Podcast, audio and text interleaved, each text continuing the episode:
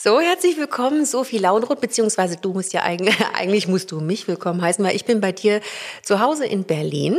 Genau. Sophie Launroth, du bist Psychologin und versorgst ich glaube jetzt mittlerweile so knapp 220.000 Follower auf deinem Instagram-Kanal Psychologin unterstrich Sophie mit Videos.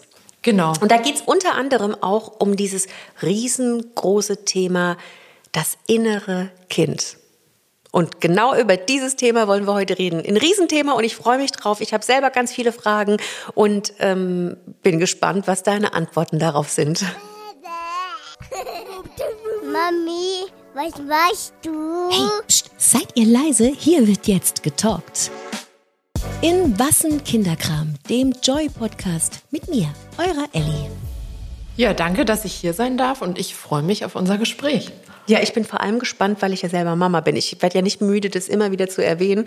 Und ähm, ich habe so das Gefühl, vielleicht aber auch, weil ich so in diesem Mama-Modus bin oder in dieser Mama-Blase bin, dass das Thema inneres Kind immer, immer stärker behandelt wird. Ich höre das so oft. Ähm, ich höre so viele Freundinnen darüber reden.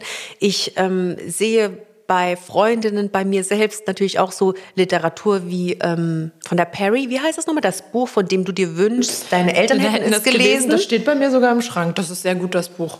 Oder vielleicht in meinem anderen Bücherregal. Ich habe es auf jeden Fall. Ja, genau. Und dieses Buch sehe ich wirklich ähm, also ich habe erst angefangen, ähm, es zu lesen, ich bin noch nicht durch, aber ich höre ja wirklich nur Gutes. Und da geht es ja, glaube ich, auch ums innere Kind. Ne? Genau.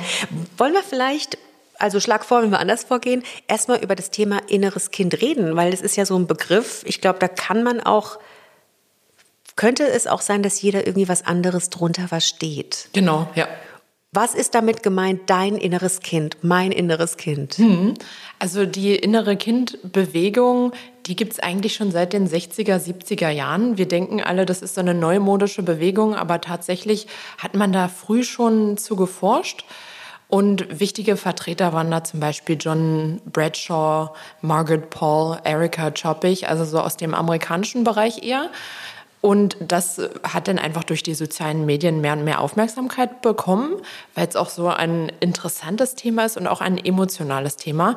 Letztendlich ist das ähm, innere Kind aber nicht etwas, was jetzt wirklich ein inneres Kind in uns symbolisiert, sondern eher etwas Symbolisches, was viel zusammenhängt mit alten Glaubenssätzen oder Verhaltensweisen, die wir so in der Kindheit gelernt haben, heute noch zeigen und halt auch alten Wunden, die bis heute noch nicht verheilt sind. Das innere Kind ist jetzt kein autarker Teil in uns drin, wo man sagt, ach, jetzt lass es mal frei kommen, ähm, genieß es und sei mal wieder, sei mal wieder Kind und sei mal wieder verrückt oder sowas. Ja, ich glaube, das ist zu einfach formuliert. Also das mhm. ist viel mehr. Wir haben ja in uns sehr viel innere Anteile. Also es gibt ja nicht nur das innere Kind, es gibt auch den inneren Erwachsenen, es gibt das geliebte innere Kind, das ungeliebte innere Kind oder auch den inneren Kritiker und so weiter und so fort. Und jeder hat da so ein bisschen unterschiedliche Anteile in sich. Und das ist also viel mehr als nur, lass dein inneres Kind mal raus und sei mal wieder kindisch. Ja, genau, genau. Das ist also quasi alle Erfahrungen, Erlebnisse, Erziehungen, die wir so äh, mitgemacht haben, ist das, was unser inneres Kind quasi bildet. Es ist so ein, so ein Sammelsurium aus Erfahrungen, Erinnerungen, Gefühlen, ähm, ne? Den Umgang mit Gefühlen, genau Glaubenssätzen, Ängsten auch.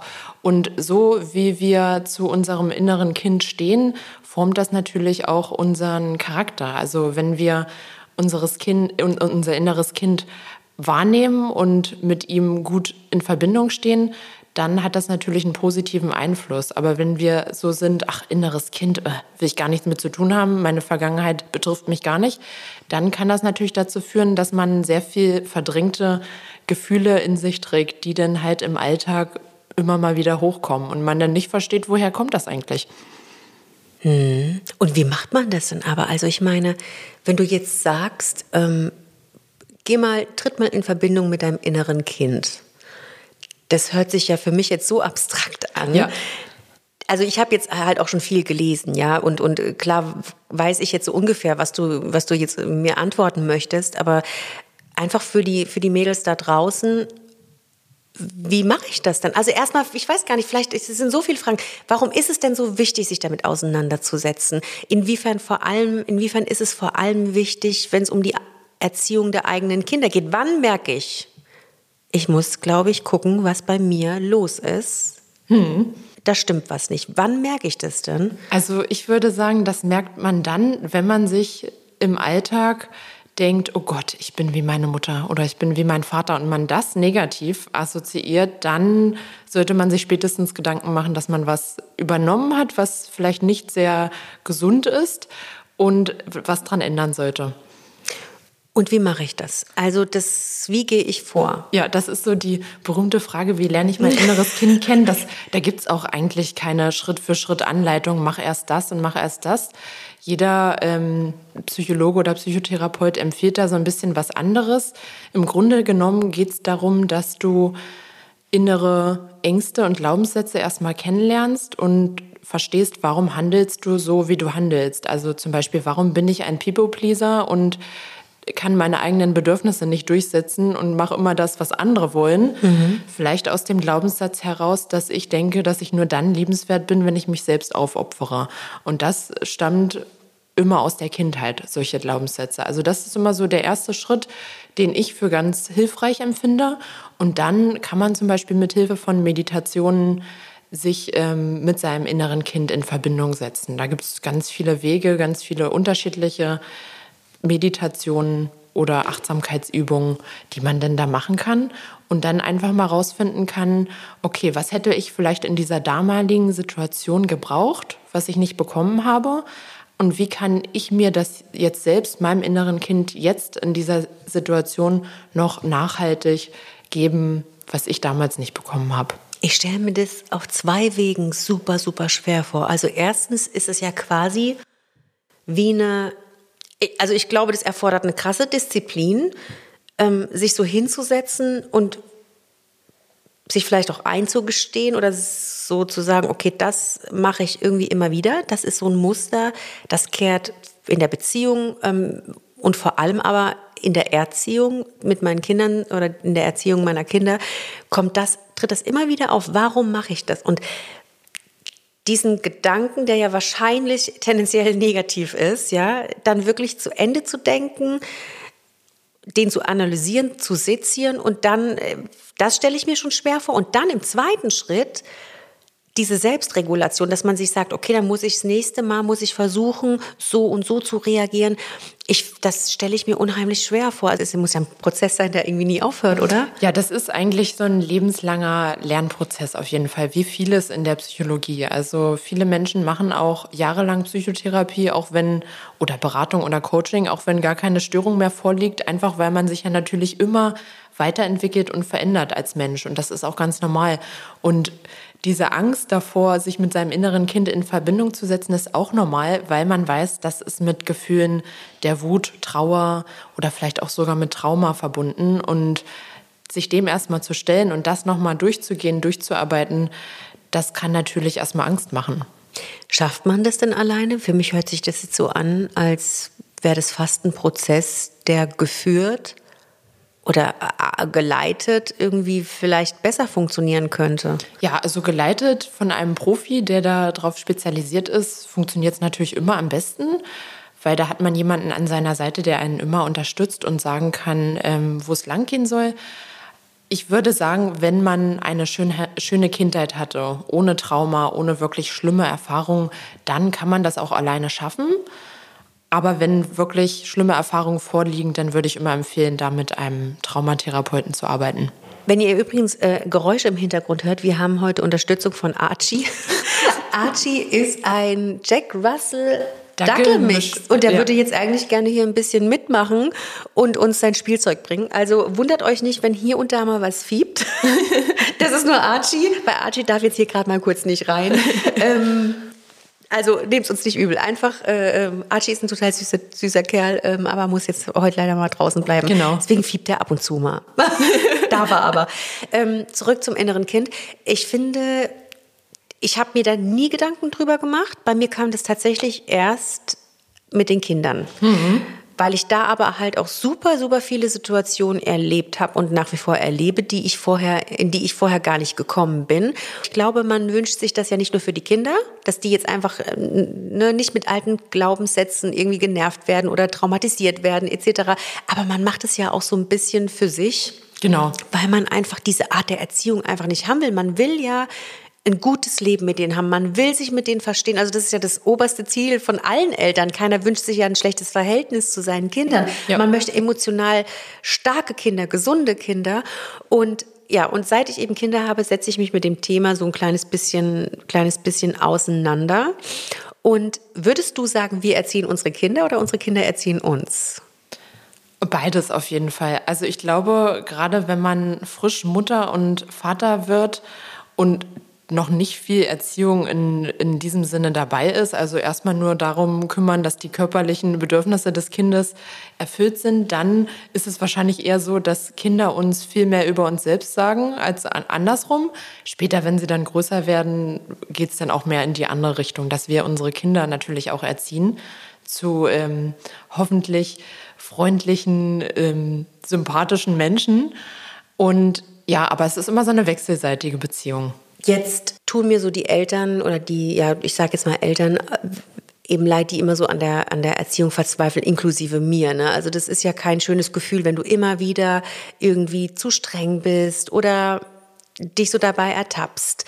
Warum passiert es denn? Also warum bin ich zum Beispiel so, dass ich zu meinem Kind sage, mir fällt jetzt gerade gar kein gutes Beispiel ein, aber nee, also jetzt, wenn du, wenn der heulst, dann gehst du jetzt mal in dein Zimmer und äh, kannst gerne wieder rauskommen, wenn du dich beruhigt hast oder wenn du aufgehört hast zu heulen. Und wir wissen eigentlich, es ist blöd, aber warum passiert es uns dass wir, was, was passiert da psychologisch, dass wir es trotzdem irgendwie immer machen? Also auch wenn wir eigentlich gar nicht wollen. Ja. Ja, das ist eigentlich ganz einfach die Antwort, weil wir in einem dysregulierten Stresszustand, in einem dysregulierten Nervensystem stecken.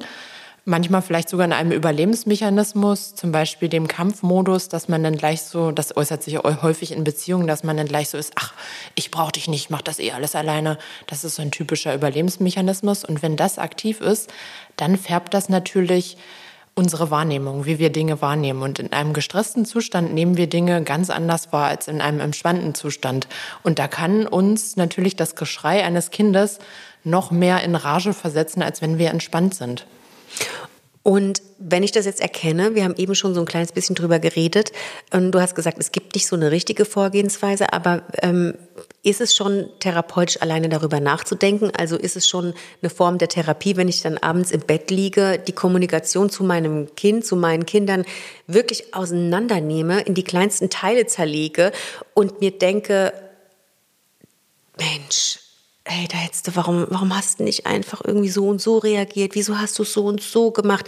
Das ist manchmal auch ein bisschen eine Selbstgeißelung, ehrlich gesagt. Also mhm. Also ich weiß manchmal gar nicht, bringt mich das voran oder demotiviert mich das und gibt mir nur schlechte Gefühle. Ja, aber das ist ein ganz wichtiger Schritt. Das nennt man im, in der Psychologie sowas wie Gewahrsein oder sich bewusst werden, dass etwas nicht so läuft, wie man es gern hätte und man es ändern sollte. Und das ist immer der erste Schritt in der Psychotherapie, dass man sich erstmal darüber bewusst macht, was sind meine Symptome jetzt zum Beispiel, wenn eine psychische Störung vorliegt oder was ist mein schädliches Verhalten, was ich zeige. Und das kann natürlich am Anfang erstmal demotivieren, das ist ganz normal. Ja, weil ich habe da manchmal so das Gefühl, dass die Leichtigkeit auch vielleicht flöten geht. Ja, dann ich frage mich manchmal, ob es auch zu viel des Guten ist. Du als Psychologin wirst jetzt wahrscheinlich sagen, nein, nein, nein, die Entwicklung ist irgendwie super, wie sie gerade ist.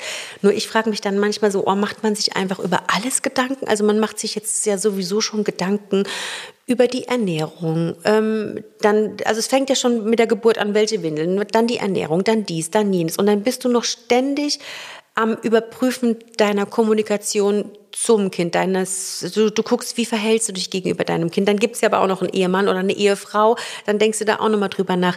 Und ich habe so das Gefühl, es ist gut und ich bin auch froh über diese Entwicklung. Ja, also es ist auch für, also ich für mich habe auch festgestellt, es ist wichtig, dass ich gucke, warum mache ich so manche Dinge. Ne? Aber gleichzeitig denke ich auch, boah, das wird irgendwie echt eine komplizierte Angelegenheit langsam und äh, diese Leichtigkeit, äh, habe ich so das Gefühl, ist manchmal nicht mehr so leicht. Ja, ja, das stimmt. Also mit diesen ganzen Erwartungen, die man eben auch an sich selbst stellt, macht man sich selbst so viel Druck. Ich kenne das auch, als ich frisch gebackene Mutter war, da habe ich auch mir vorgenommen, ach, ich bin ja Psychologin, ich weiß das ja äh, besser und äh, muss das alles perfekt machen und habe mich dann selber wie du manchmal erwischt, dass ich dann gestresst reagiere oder wegen einem umgekippten Glas dann äh, meine Nerven verliere. Aber das ist auch ganz normal und da sollte man nicht zu streng mit sich sein. Ich weiß, es ist ein super einfacher ähm, Tipp eigentlich, aber das ist nun mal Realität. Man stellt manchmal so hohe Erwartungen an sich oder auch an seinen Partner oder Partnerin, dass man dann gar nicht mehr weiß, wo man eigentlich anfangen soll. Jetzt will ich ja, dass jeder so ein bisschen was aus dem Podcast auf jeden Fall mitnimmt. Ne? Und da habe ich jetzt zwei Sachen. Ich würde gerne von dir hören oder von dir wissen, wann Eltern hellhörig werden sollten. Vater wie Mutter, egal. Ähm, wo du sagst, da müsst ihr aufpassen. Das sind so Dinge, die weisen ähm, auf ein Trauma hin oder das, das ist nicht nur einfach, ich war jetzt gestresst, und dieses umgekippte Wasserglas, wenn wir bei dem Beispiel bleiben, stresst mich gerade extrem wo du sagst, da, da wird's wirklich, da müsst ihr einfach gucken, da tut's gut, dass ihr euch mit diesem inneren Kind beschäftigt. Und dann in zwei, im zweiten Schritt, was es nochmal so genau bedeutet, weil für mich ist das immer noch nicht so richtig greifbar, sich mit dem inneren Kind beschäftigen. Hm, hilft da aufschreiben. Das sind so zwei Punkte, die ich echt gerne irgendwie mal so in dem Gespräch so klären würde, weil sie, mhm. weil ich da auch echt lange drauf rumgedacht habe und für mich trotz Lektüre äh, von, von so ne, wie zum Beispiel der Perry, noch nicht so richtig checke, wie ändere ich es denn jetzt nun mal? Ja, ähm, also man sollte hellhörig werden, einmal ich spreche jetzt mal einmal aus Erwachsenensicht und einmal aus Kindersicht, dass man vielleicht auch als Eltern weiß, wann man bei seinen Kindern hellhörig sein sollte. Aus Elternsicht, wenn man sich selbst beobachtet, sollte man hellhörig werden, wenn man seine Emotionen nicht unter Kontrolle hat und wirklich wegen jedem kleinen Ding, was passiert oder was vielleicht nicht, sage ich mal, unter der Kontrolle liegt, wenn man da gleich ausrastet und seine Gefühle nicht mehr im Griff hat. Das ist so ein wichtiger Punkt, den man auf jeden Fall bearbeiten sollte, weil das kann man natürlich an sein Kind weitergeben. Nicht nur, dass das Kind dann vielleicht sowas wie Hypervigilanz entwickelt. Das ist dann das Hyper was? das bedeutet sowas wie immer auf der Hut sein, immer dieses sich umschauen, oh, wo lauert die nächste Gefahr. Okay. Weil immer dieses Kind anschreien führt zu nachweislichen Veränderungen im Gehirn. Ähm, und zum Beispiel ist die Amygdala das ist so das Angstzentrum in unserem Gehirn, die wird dann überaktiviert. Und das führt dann zu dieser Hypervigilanz, mhm. dass das Kind dann immer denkt, es muss auf Eierschein laufen. Es muss immer aufpassen, weil es nicht weiß, wann die nächste Bombe explodiert. Ah, okay. Das ist wie so ein dauerhafter Alarmzustand. So wenn, können wir uns vorstellen, wie wenn wir Angst haben oder uns in einer Situation befinden, wo wir uns unsicher fühlen, dann fühlen wir auch so eine innere Anspannung. Und bei Hypervigilanz ist das ein Dauerzustand. Und wenn das Kind weiß, okay, bei einem kleinen Missgeschick oder Fehler wird meine Mutter, mein Vater ausrasten, dann mhm. kann natürlich jedes Mal, wenn dem Kind ein Missgeschick passiert oder ein Glas umfällt, weiß das Kind schon, oh Gott, jetzt gleich jetzt passiert was. Das ist dann schon konditioniert, genau. Und du hast gesagt, das hat, das verändert auch tatsächlich Strukturen im Gehirn. Ist es dann überhaupt umkehrbar oder ist mein Kind dann auch derjenige, der, wenn er Papa ist oder Mama ist, auch auf der Couch sitzt und denkt, ich glaube, ich muss mal irgendwie mit meinem inneren Kind ähm, ähm, irgendwie mich, mit, mich um mein inneres Kind kümmern, ist es überhaupt dann umkehrbar? Also wenn du sagst, dass tatsächlich Strukturen im Gehirn auch verändert werden dadurch? Ja, ja das ist tatsächlich umkehrbar. Also das Hypervigilanz ist auf jeden Fall ein eine Folge von einem dysregulierten Nervensystem und das können wir ja zum Glück wieder regulieren, indem wir mehr Ruhe, Entspannung, Achtsamkeit in unseren Alltag bringen und somit unser Nervensystem wieder regulieren. Da kann ich Übungen für den Vagusnerv, heißt das, empfehlen und da gibt es ganz viel kostenlos auf YouTube. Das sind wirklich einfache Atemübungen oder auch einfach mit den Sinnen arbeiten und sich mhm. so täglich runterbringen und sein Stresslevel runterbringen. Das heißt also, wenn ich jetzt, wenn ich mich jetzt angesprochen fühle und denke, ja, pff, mir geht's so, ich komme manchmal die Tür rein und eigentlich bin ich gut gelaunt, aber dann sehe ich die Wäsche, dann sehe ich dies, dann sehe ich das, dann malt mein Kind noch mit einem Filzstift irgendwie ein Kreuz oder ein Herzchen auf die Tapete, so und dann geht's halt los, dann geht's los und dann, dann schimpfe ich und ich möchte das nicht. Darum geht's ja. Ich glaube, was ich betonen will, wir wollen jetzt nicht sagen, ändert alles, ändert dies, ändert jenes. Wenn ich merke, es ist irgendwie unangenehm und in einem sehr starken Ausmaß, kann man das so sagen? Mhm. Ähm, weil ich meine, manchmal schimpft man halt. Ne? Es geht jetzt nicht um diese Schimpfereien zwischendurch, um die mhm. geht es jetzt nicht, sondern um wiederkehrende Muster, wenn die mich in der Erziehung einfach als Mama oder als Papa stören, dass man dann diesen, wie hieß er? Vingus, Vagusnerv? Nee, Vagusnerv. Der. Vagusnerv, genau. dass man sich also, dass man sich reguliert, dass man nicht an seinem Kind doktort und sagt, du musst aber jetzt hörst du mal auf und jetzt ja. machst du, sondern man sagt, okay, war jetzt nicht geil, dass du die Wand angemalt hast, nimm bitte in Zukunft ein Papier und dann geht man äh, in die Meditation, man kümmert sich um sich, man nimmt sich, schafft sich Freiräume. Das ist der Tipp, den du geben würdest? Genau, weil das Kind an sich oder das Verhalten, was das Kind zeigt, was jetzt zum Beispiel nicht unseren Vorstellungen von einem perfekten Haushalt, sage ich mal, entspricht, ist nicht das eigentliche Problem, sondern darauf, wie wir darauf reagieren. Jeder Mensch reagiert ja unterschiedlich auf Stresssituationen, je nachdem, wie hoch sein Stresslevel oder sein Cortisol-Level im, im Körper schon ist. Und wenn das sehr hoch ist, dann kann das natürlich schneller passieren, dass man in Rage gerät und wegen den kleinsten Dingen ausrastet. Also da liegt eigentlich das eigentliche Problem. Und jetzt gibt es vielleicht unter unseren Hörern manche, die denken, habe ich mein Kind vielleicht schon versaut? Habe ich, keine Ahnung, meinen, meinen Fünfjährigen, Sechsjährigen, meine Sechsjährige habe ich es schon verkackt? Ist das schon irgendwie, wie merke ich denn das, dass, dass irgendwie mein Kind Verhaltensweisen schon angenommen hat, von denen ich denke, Mist, ich hab's, ich muss, wir müssen unbedingt irgendwie jetzt die Kurve kriegen.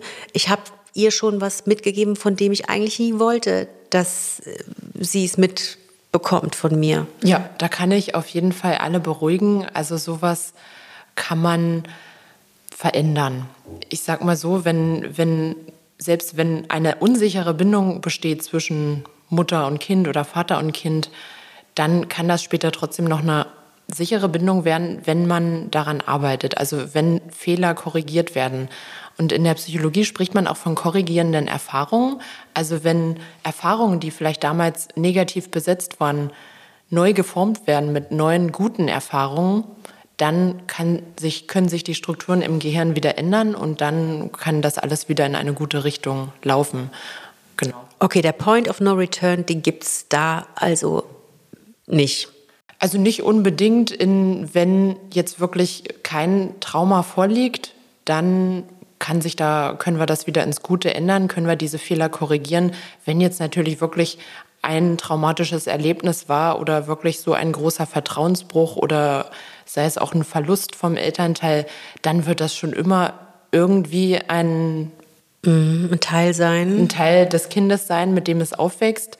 Wichtig ist die Resilienz, also die psychische Widerstandskraft des Kindes stärken, weil wenn man mit einer guten psychischen Widerstandskraft aufwächst, dann kann man später auch besser mit schwierigen Situationen umgehen und wieder in den Normalbereich ähm, leben. Super Thema Resilienzen, genau darauf wollte ich auch hinaus weil ich mich frage, wie mache ich denn das? Also natürlich sagt man seinen Kindern, das ist ja, also sollte im besten Fall normal sein, dass man irgendwie sagt, oh, ich bin stolz auf dich, ich liebe dich, ich bin gerne mit dir zusammen ähm, oder das nicht unbedingt immer sagt, sondern einfach es auch feiert, mit denen zusammen zu sein, dass es nicht irgendwie immer so eine Stresssituation ist oder ja, nee, wir müssen jetzt mal eben und jetzt machen wir dies und jenes.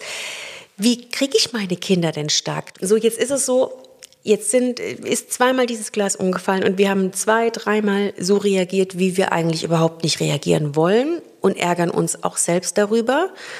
Ähm, jetzt ist die Frage, wenn es jetzt beim dritten Mal passiert, wie reagiere ich dann? Also wenn es darum geht, schlechte Erfahrungen mit, wie hast du es vorhin genannt? Mit korrigierenden Erfahrungen. Mit korrigierenden Erfahrungen irgendwie zu überdecken? Mhm. Okay. Ja, also der erste Schritt, würde ich sagen, ist auf jeden Fall sich an sein Kind zu wenden und zu sagen, tut mir leid, dass ich so reagiert habe, dass ich weiß, du hast das nicht mit Absicht gemacht und so weiter und so fort, dass man dem Kind einfach das Gefühl vermittelt, okay, ich habe überreagiert, das, das war nicht so gemeint und das war nicht dein Fehler. Der zweite Schritt liegt dann darin, dass man nicht beim nächsten Mal, wenn das Glas wieder umkippt, sofort reagiert, auch in Beziehungen, wenn irgendwas passiert, was uns vielleicht in, in Rage, in Wut versetzt, nicht sofort reagieren, sondern erstmal hinzuschauen, achtsam sein, gewahrsam sein und zu schauen, hm, interessant. jetzt merke ich gerade, jetzt kommt in mir ein Gefühl auf. Woher kommt das eigentlich? Vielleicht welcher Glaubenssatz ist damit verbunden? Ich hatte letztens auch ein Video gepostet, was für mich auch damals ein persönliches Problem war, nämlich die Socken, die mein Freund nicht in den Wäschekorb schmeißen Oh, kann, same sondern same die here. überall im Haus rumliegen. Ja. Mich hat das so aufgeregt und ich bin jedes Mal ausgerastet wegen diesen dummen Socken. Und dann habe ich irgendwann überlegt und gedacht, die Socken an sich, warum bringen die mich denn in, warum machen die mich so wütend? Das sind doch nur Socken. Und dann habe ich mal genauer hingeschaut und überlegt, okay, welcher innerer Glaubenssatz wird hier- in mir geweckt? Und das war mein Glaubenssatz, ich werde nicht gesehen. Es wird nicht gesehen, was ich hier alles tue. Ich bin unsichtbar. Und das ist dann in solchen Situationen einfach, ähm, wird dann deutlich, okay, ich handle eigentlich aus einem schädlichen alten Glaubenssatz heraus und nicht, weil jetzt die Socke auf dem, auf dem Boden liegt. Aber krass, dass du es ansprichst, weil, also, sorry Schatz, aber ich plaudere jetzt einfach mal hier und da ein bisschen äh, aus, äh, von Aus zu Hause, aus dem Nähkästchen. Genau. Mein Mann macht am Wochenende ein Bier auf. Nicht für mich, für ihn. Ich, ich bin ja eher so die Fraktion irgendwie Prosecco. Da war es, glaube ich, ein Lillet oder sowas, was weiß ich. Und diese Bierdeckel liegen da oben. Und ich frage mich dann, und es, mir geht's da wie dir. Das sind blöde Bierdeckel. Die sind schneller beseitigt, als dass ich mich jetzt aufrege. Also die- sie wegzupacken, sie selber in den Müll zu packen, geht viel schneller, als jetzt irgendwie ein Fass aufzumachen und das Wochenende zu versauen, weil dann ne, pump ich, dann pumpt er, dann ist die Stimmung kacke, dann brauchen wir wieder einen Moment, bis diese Stimmung wieder, wieder gut ist. Und es ist wirklich, und mir ging's da, wenn du das jetzt so ansprichst, dass du sagst, es war ein Problem von dir, ich überlege äh, immer, warum nervt es mich so, weil es ist ja auch seine Wohnung, dass, ne, ich, ob du die jetzt dahin legst oder kurz den Schrank aufmachst und sie in den Müll tust. Das ist der gleiche Weg, die gleiche Dauer. Es dauert weder länger noch ist es komplizierter. Es ist die gleiche Handbewegung. Also warum? Und der Punkt war, ich bin drauf gekommen, dass ich es respektlos meiner Zeit gegenüber finde. Weil ich halt dann sage, ich räume diese blöde Küche auf und ich finde es respektlos, dass ich meine Zeit fürs Aufräumen aufbringe, damit du diese scheiß Kronen, wie heißen die Dinger denn, diese Bier, nicht Bierdeckel, die heißen ja gar nicht Bierdeckel, wie heißen die denn, diese Kronkorken? Kronkorken, also diese Dinger, Aber die, die, sind, glaube ich, eigentlich in Wein drin. die Männer unter uns werden jetzt wissen, also die Dinger, die man auch mal mit dem Feuerzeug aufmacht, die Bierflaschen eben, diese, diese kleinen Metalldinger halt, was weiß ich. Ja, ich glaube, die heißen Bierdeckel. Bierdeckel? Ja. Also wir nennen sie jetzt, wir nennen sie jetzt Bierdeckel. Aber ja, und dann merke ich so, dass es, dass ich, dass ich da auch mich in einem Kreis drehe, weil ich reg mich über jeden weiteren Bierdeckel auf. Genau. Wie hast du das dann aber gelöst? Also wir kommen jetzt gerade so ein bisschen weg von Kindern, aber man kann es ja auf die Kindererziehung äh, eins zu eins übertragen. Wie bist du jetzt weggekommen davon, dass dich die Socken deines Partners nicht mehr irgendwie komplett zum Flippen bringen? Es gibt einen bestimmten Effekt im, im Denken, im menschlichen Denken, der besagt, dass wir fühlen uns immer gleich angesprochen oder persönlich angegriffen, weil wir denken, die Person macht das nur, um mich zu ärgern. Alles passiert nur äh, gegen mich. Das ist so ein typischer Denkfehler, den, den viele haben. Und das war bei mir auch das Problem mit den Socken, dass ich irgendwann wirklich dachte, der macht das doch mit Absicht, der macht das, um mich zu ärgern. Der könnte doch das einfach mal wegschmeißen. Aber ich muss sagen, nach sechs Jahren hat das immer noch nicht geschafft. Und dann, dann ähm, denke ich mir halt, okay, ich kann mich jetzt entscheiden. Möchte ich mich mein restliches Leben darüber aufregen, dass ich jetzt ein paar Socken aufhebe? Oder hebe ich es einfach auf und schmeiße es in die Wäsche, weil ich mache sowieso die Wäsche und lebe einfach weiter damit. Und da habe ich mich natürlich für den entspannteren Weg entschieden. Also mir hat es sehr geholfen, einmal in, in mich reinzuschauen und zu sagen, okay, ich handle hier aus einem alten Glaubenssatz heraus und dann zweitens mir bewusst zu werden, der macht das nicht, um mich zu ärgern, sondern einfach nur, weil er ein bisschen faul ist. Ja. Und jetzt waren wir ja bei dem Punkt, dass du gesagt hast, so sind wir, glaube ich, drauf gekommen, ähm, dass man nicht gleich reagieren soll. Ja. Wie sind wir denn da auf die Socken gekommen? Ach so, weil du dann nicht mit ihm geschimpft hast, ne, sondern weil du dann dich hingestellt hast Genau. und überlegt hast, und so soll man das dann auch beim Kind machen, dass man eben überlegt, okay, warte mal, warum regt mich jetzt dieses Wasserglas auf? Ja. Ja, das äh, finde ich eine gute Methode, um sich einfach mal bewusst zu werden, was passiert gerade in mir. Das ist auch so ein Teil der Achtsamkeit eigentlich. Und dann kann man sich natürlich fassen und logischer überlegen, okay, was ist jetzt mein nächster Schritt? Weil wenn wir immer sofort reagieren, dann ist rutschen wir in ne? diese alten mhm. Verhaltensweisen, Verhaltensmuster und rasten gleich wieder aus. Und was steckt jetzt dahinter, wenn mich so ein Glas Wasser zum Beispiel äh, ausflippen lässt? Das könnte unterschiedlich sein. Also das ist ja immer individuell. Das könnte jetzt auch wieder sein, dass man denkt, ach, mein Kind macht das jetzt, um mich zu ärgern. Mhm. Oder vielleicht sind das so Teile in dir, man nennt das auch abgespaltene Teile, die man selbst vielleicht in sich trägt, aber nicht zulassen will. Und diese Dinge regen uns dann besonders an anderen Menschen auf. Also wenn ich mich zum Beispiel über die Schusseligkeit meines Kindes aufrege, kann das ein Zeichen sein, dass ich meine eigene Schusseligkeit nicht annehme mhm. und das so ein bisschen abspalten will. Und deswegen rege ich mich so darüber auf, wenn mein Kind das zeigt, weil das ist etwas, was ich eigentlich so wegschieben möchte. Mhm. Obwohl es ja was ganz Menschliches ist. Mhm. Jetzt schreibst du ja auch ein Buch, hast du mir erzählt, ne? Genau. Genau ja. über dieses Thema.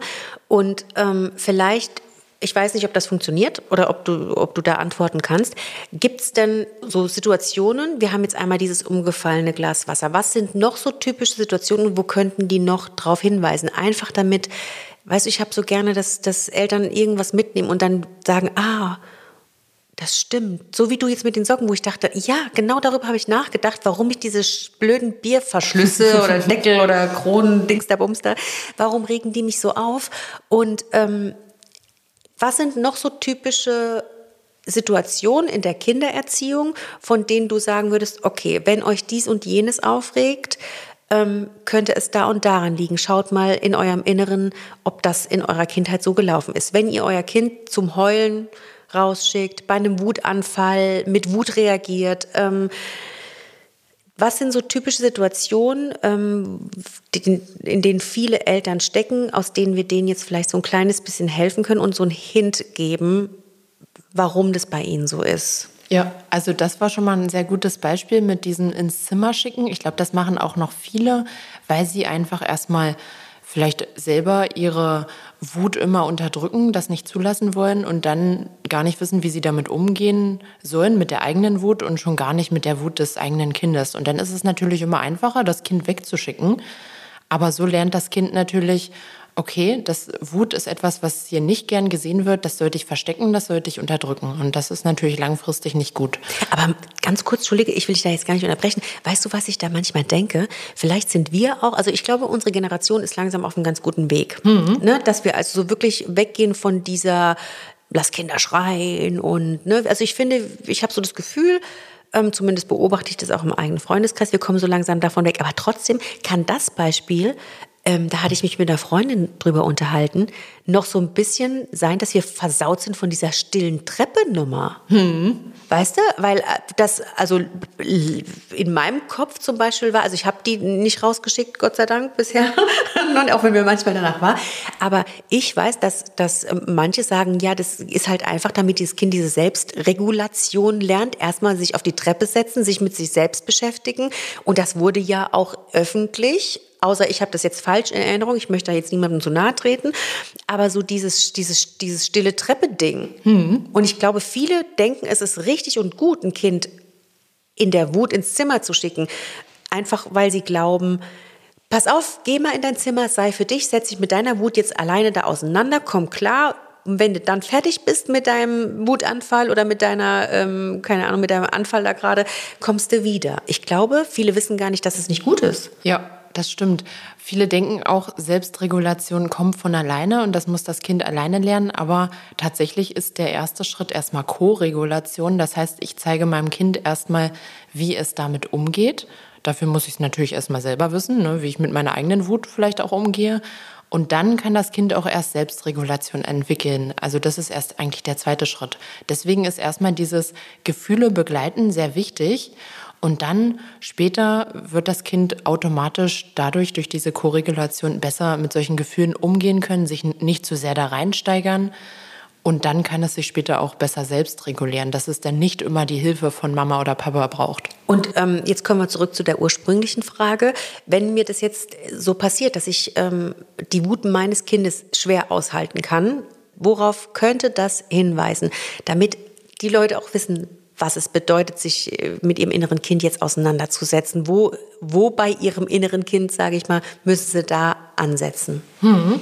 Ja, das ist so ein häufiges Problem, dieses die Wut des Kindes nicht aushalten können. Das ist eigentlich meistens ein Hinweis darauf, dass man die eigene Wut nicht zulässt, nicht wahrnehmen will, unterdrückt vielleicht.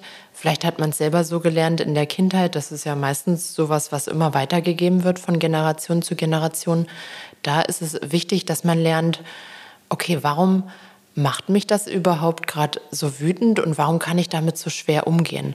Und letztendlich ist es ja wichtig, dass wir alle Gefühle, auch wenn das jetzt so cheesy klingt, aber alle Gefühle, auch die unangenehmen, spüren und wahrnehmen und auch die Gefühle eine Daseinsberechtigung haben. Und erst wenn wir das verstanden haben und das zulassen, dann können wir später auch besser damit umgehen. Also da, da muss man wirklich einmal oder mehrmals durch diese unangenehmen Gefühle durch. Und das wird anstrengend, das wird sich unsicher anfühlen, weil das etwas ist, was wir, was wir nicht gewohnt sind. Aber das ist notwendig, um dann später besser damit umgehen zu können. Würdest du sagen, es bringt vielleicht was, ähm, keine Ahnung, wie so ein wie so ein Buch zu führen oder sich das aufzuschreiben, was man da jetzt gerade, also dass man so sagt, okay, ich kann jetzt gerade nicht und sich dann rausnimmt, wenn es die Situation zulässt. Du kannst natürlich nicht einfach sagen, so, ciao, ich setze jetzt mal eben mit einem Kaffee und schreibe was auf. Ähm, wenn es die Situation zulässt, würdest du sagen, das wäre ein ganz guter Weg für alle, die jetzt immer noch so ein bisschen verunsichert sind, wie sie ihre Probleme oder ja, da kann man doch Probleme kann man mhm. eigentlich sagen, ne, ihre, ihre Hürden oder so, wie sie die angehen, dass man sagt, ich schreibe das auf, ja. schreibe das runter. Was sind so Meditationen, haben wir jetzt schon gesagt. Was mhm. kann man mhm. noch machen? Genau, aufschreiben ist ein super Tipp. Das ist auch etwas, was häufig in der Psychotherapie empfohlen wird, dass man vielleicht davor oder danach einfach mal aufschreibt, was sind so meine Gedanken. Am besten natürlich täglich, dass man sich vielleicht einen festen Zeitpunkt am Tag nimmt, wo man mal sagt, okay, ich schreibe jetzt mal fünf Minuten was in mein, in mein Tagebuch und schreibe einfach mal auf, was sind so meine Gedanken, meine Gefühle, wie ich, gehe ich damit um, dass man dann auch später, wenn man mal zurückschaut, das mache ich super gern, dass ich alte Tagebucheinträge mhm. lese und dann denke, ah, interessant, wenn ich diese Verhaltensweisen oder dieses Muster gezeigt habe, dann bin ich wieder da reingerutscht. Und da kann man einfach super Zusammenhänge sehen. Mhm. Genau. Und dann ja, haben wir noch gesagt, Meditation, achtsam sein, das Nervensystem regulieren, vor allem wenn man Probleme hat, mit Stress umzugehen, mit Wut umzugehen. Das wäre was. Ansonsten natürlich kann ich jedem ans Herz legen, Psychotherapie, Beratung oder Coaching, selbst wenn keine psychische Störung vorliegt, einfach um sich mit ähm, jemanden, der das professionell macht, auszutauschen und Tipps zu bekommen. Das, da gibt es ja auch einige, die, die genau das sagen. Ähm, die sagen, ich hätte im Nachhinein gerne, bevor ich Papa oder Mama geworden bin, hätte ich eigentlich mal irgendwie echt äh, eine Psychotherapie anfangen müssen oder durchlaufen müssen, ähm, weil dann hast du wahrscheinlich schon ganz viel aufgearbeitet und musst es nicht in der Situation mit deinem Kind dann irgendwie tun. Ne? Aber das ist ja auch, das musst du ja auch erstmal hinkriegen. Ne? Ja. Also du musst ja auch erstmal zu Hause sitzen und sagen, du Schatz, also ich glaube, da sind so ein paar Dinge, an denen scheitere ich irgendwie immer. Mhm. Ich gehe jetzt mal einfach so zum Psychologen, obwohl du dich ja irgendwie, also du, du, du stehst im Leben, du kriegst eigentlich alles gut hin, dein Job läuft, Beziehung und eigentlich äh, läuft ja alles irgendwie so. Und da gibt's ja super viele, die irgendwie so auch auf Insta oder sowas, wenn du da mal so guckst, die dann sagen, also eigentlich müsste jeder, der irgendwie Eltern wird, vorher nochmal irgendwie zum Psychotherapeuten gehen. Genau, es gibt ja auch diesen Witz, äh, habe ich auch auf Instagram gesehen, ich gehe jetzt zur Therapie, weil meine Mutter nicht gegangen ist. So ja, nach dem genau. Motto, ne? Wer ist das auch sowas, wo du sagst, vielleicht ist das auch so ein bisschen heilend, wenn du jetzt viele Dinge hast, ähm, die du mit deiner Mutter, deinem Vater, deiner Erziehung in Verbindung bringst. Jetzt haben wir schon gesagt, du kannst es ja so irgendwie aufschreiben, merkst dann, ich falle immer wieder in so manche Muster zurück. Äh, Wäre es vielleicht auch ein Schritt, einfach mal bei der Mutti oder beim Papa zu klingen und zu sagen, ey, wirkt, was habt ihr da gemacht? Warum musste ich immer, ach, was weiß ich, äh, in der Ecke stehen? Diese direkte Konfrontation mit der Vergangenheit, indem du deine Eltern ansprichst, kann sowas heilen sein oder sagst du da Finger weg von? Das kommt immer ganz drauf an. Darüber schreibe ich übrigens auch in meinem Buch. Das kommt auf die Eltern an. Wenn man weiß, man hat sehr vielleicht narzisstische Eltern oder emotional unreife Eltern, mhm. die emotional nicht auf dem Stand sind, auf dem sie sein sollten, dann sollte man sich das zweimal überlegen, ob man jetzt in die direkte Konfrontation geht, wenn man schon weiß, okay, die werden sowieso abstreiten oder die werden sagen, ich habe alles richtig gemacht.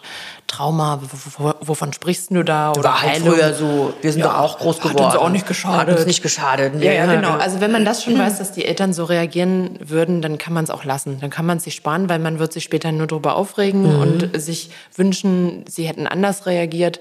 Man kann letztendlich seine Eltern sich nicht aussuchen und man kann sie nicht ändern. Das können sie nur, wenn sie es selber wollen. Wenn man aber weiß, okay, meine Eltern sind da schon so ein bisschen offen, das könnte ich jetzt zum Beispiel von meinen Eltern behaupten, dann weiß ich, ich kann ohne schlechtes Gewissen dahin gehen und sagen, hey, damals, dass ihr das und das gemacht habt, mich da auf die stille Treppe gesetzt hat, das fand ich damals sehr traumatisch. Und warum habt ihr das eigentlich gemacht, um vielleicht die Beweggründe zu mhm. verstehen und auch die nochmal zum Nachregen, äh, Nachdenken anzuregen. Das kann auf jeden Fall heilsam sein. Jetzt hast du gesagt, ähm, ich glaube, ich habe auch ein Video von dir gesehen über narzisstische Eltern. Wann bin ich als Eltern emotional unreif und wann bin ich narzisstisch? Wie äußert sich sowas? Einfach nur damit man selber seine Verhaltensmuster, über die man jetzt vielleicht gerade in dem Moment, wo wir hier reden, nachdenkt, die vielleicht einordnen kann, dass es tatsächlich vielleicht schon eine schwache Form des Narzissmus ist und äh, oder eine emotionale Unreife. Wann bin ich als Eltern emotional nicht reif? Hm. Also emotional unreife Eltern, die haben, die ähneln sehr den narzisstischen Eltern, nur dass sie jetzt vielleicht von sich selbst nicht denken, dass sie die allergrößten sind und unfehlbar, aber das sind hauptsächlich Eltern, die nicht wissen, wie man mit Kritik umgehen soll, mit schwierigen Emotionen, Wut, Angst, Trauer und das immer abspalten, abstreiten oder gar mhm. nicht sehen wollen und einfach nicht, sage ich mal, vielleicht manchmal sogar kindlich reagieren oder gleich so bockig sind, wenn man sie dann kritisiert mhm. oder was anspricht, alles gleich persönlich nehmen. Das ist so typisch emotional unreifes Verhalten. Narzisstisch geht dann natürlich schon eher in die krankhafte Richtung, weil es ja auch eine Persönlichkeitsstörung ist. Man muss aber dazu sagen, dass tatsächlich jeder Mensch narzisstische Tendenzen hat, mehr oder weniger. Bis dann wirklich eine narzisstische Persönlichkeitsstörung vorliegt, das muss schon wirklich ins Extreme gehen, mhm. weil da mhm. müssen natürlich bestimmte Symptome vorliegen, die dann auch wirklich nur ein Psychotherapeut oder Psychiater diagnostizieren kann. Narzisstische Eltern sind dann wirklich diejenigen, die sich selbst als unfehlbar sehen und so das Gleiche auch von ihrem Kind erwarten. Also wenn das Kind einen Fehler macht, das wird als super großer Misserfolg gesehen und das Kind wird runtergemacht. Also das mhm.